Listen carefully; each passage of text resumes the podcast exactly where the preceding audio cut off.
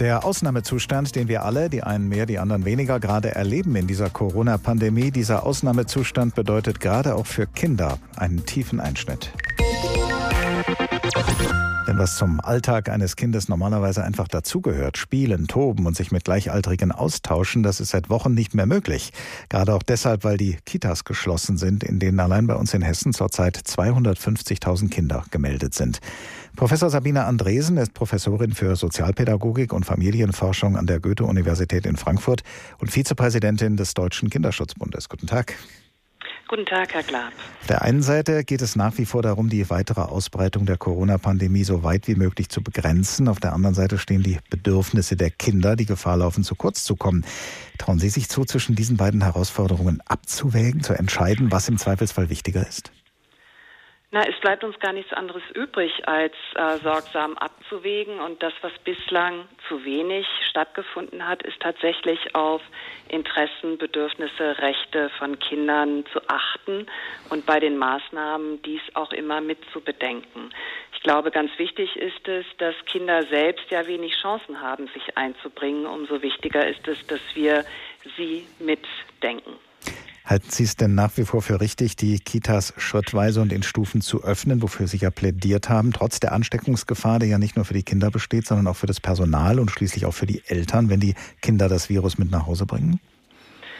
Ich denke, niemand spricht im Moment von unbegrenzten Öffnungen, weder bei den Kitas noch bei den Schulen. Und ähm, es ist sicher notwendig, regional und lokal Lösungen zu finden, wie Kitas geöffnet werden können. Und dazu ist beispielsweise auch ganz zentral, dass die Expertinnen gehört werden, also Erzieherinnen, Kita-Leitungen. Wie kann das bei uns schrittweise geschehen? Welche Maßnahmen sind zu ergreifen? Und wie können wir etwa in kleinen, stabilen Gruppen in einem Schichtsystem über den Tag Kindern die Möglichkeit geben, in die Kita zu kommen? Dann sind ja Kinder nicht gleich Kinder. Es gibt Kinder, die haben hervorragende Bedingungen zu Hause, viel Platz, ein eigenes Zimmer, Platz zum Toben im Garten vielleicht, keine finanziellen Einschränkungen. Und dann gibt es Kinder, die sehr beengt in der Wohnung leben müssen und denen die Decke dann auf, buchstäblich auf den Kopf fällt. Kann man daraus folgern, dass manche Kinder weniger Schaden nehmen werden in dieser Corona-Zeit als andere? Davon müssen wir sicherlich ausgehen. Also wir sind alle betroffen, alle Kinder sind betroffen, aber eben höchst unterschiedlich. Und ähm, insofern ist es schon wichtig zu schauen, welche Kinder brauchen eine besondere Unterstützung.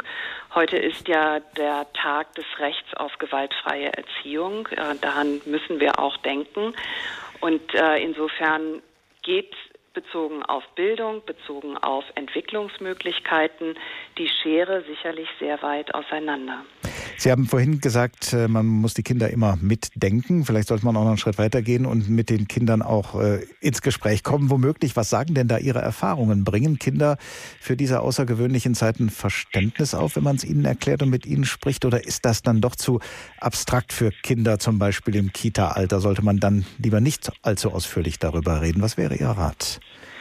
Also ich würde sagen, es ist ein pädagogisches und politisches Armutszeugnis, wenn man sagt, Kinder können es überhaupt nicht verstehen und deswegen sperren wir sie weg. Das war ja ab und zu auch die, ähm, der Ratschlag, der gekommen ist aus dem politischen Kontext. Meine Erfahrung ist, dass man auch mit jungen Kindern sehr gut sprechen kann.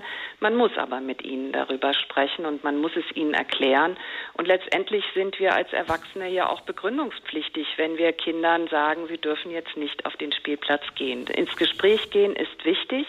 Aber die Balance zu halten ist natürlich sehr herausforderungsvoll.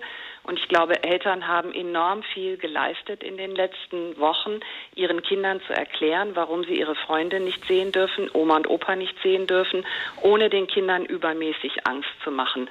Und insofern ist es, glaube ich, auch nochmal ganz wichtig, dieses Signal zu senden. Eltern haben sehr viel geleistet in den letzten Wochen und man schuldet ihnen Dank, aber auch den Kindern, denn die spielen ja auch mit und machen mit.